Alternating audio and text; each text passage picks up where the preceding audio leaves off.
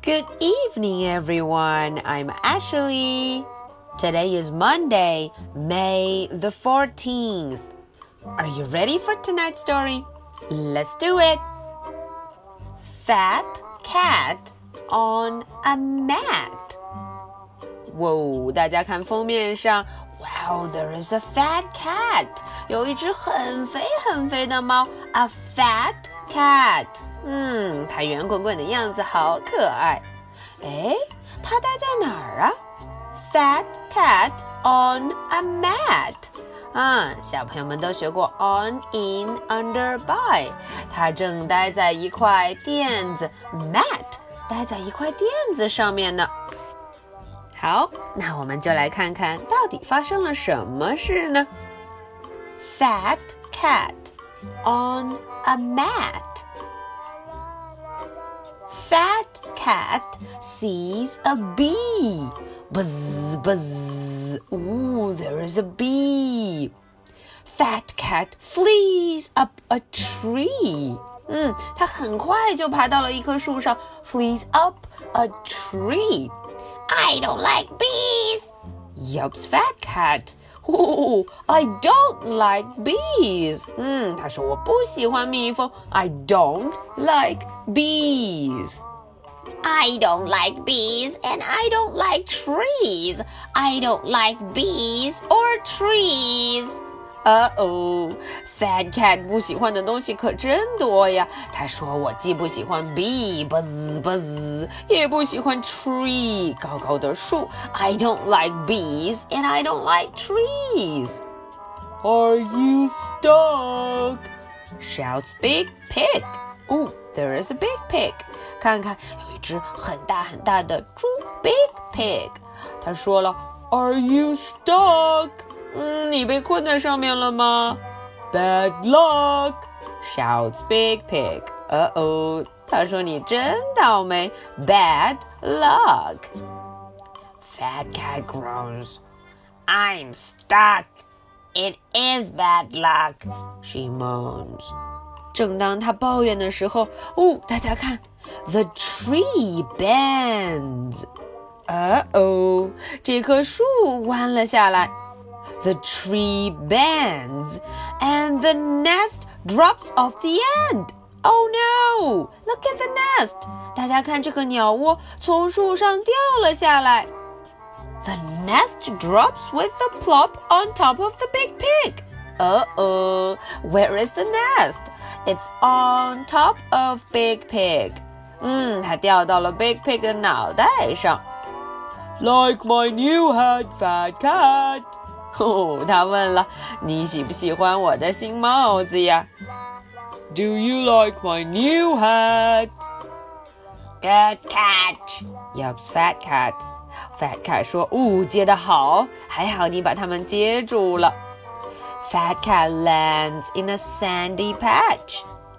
I must help the eggs to hatch.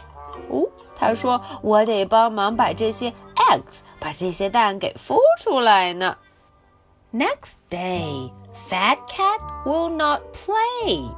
哎，第二天啊，Fat Cat 他不和小伙伴们一起玩了。哎，这是怎么回事呢？Play with me, said the big pig. Big Pig 说了：“啊，快跟我一块玩吧，跟我一块 play 玩吧。” Not today, says Fat Cat on her mat. 嗯，Fat Cat 说。 啊啊！今天不和你玩了，Not today. Bake a cake with me, said Jake Snake. 哦，Jake Snake 说了，跟我一块儿来做个蛋糕，cake，做个蛋糕吧。Not today, says Fat Cat on her mat.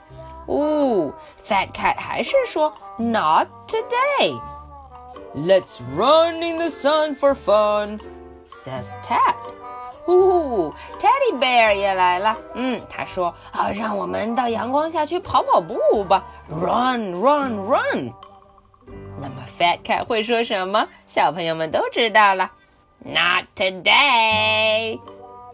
You're lazy, says Big Pig. Big Pig 说：“嗯，你好懒呢，You're lazy. You are crazy, says Jake Snake. Jake Snake 说：“哦，你真傻，You're crazy. You are no fun, says Ted. Ted 说了：“你这个人真没意思，You are no fun. Shh, says Fat Cat. Stay away, says Fat Cat. Fat Cat 说：“Stay away，走开，走开，Stay away。”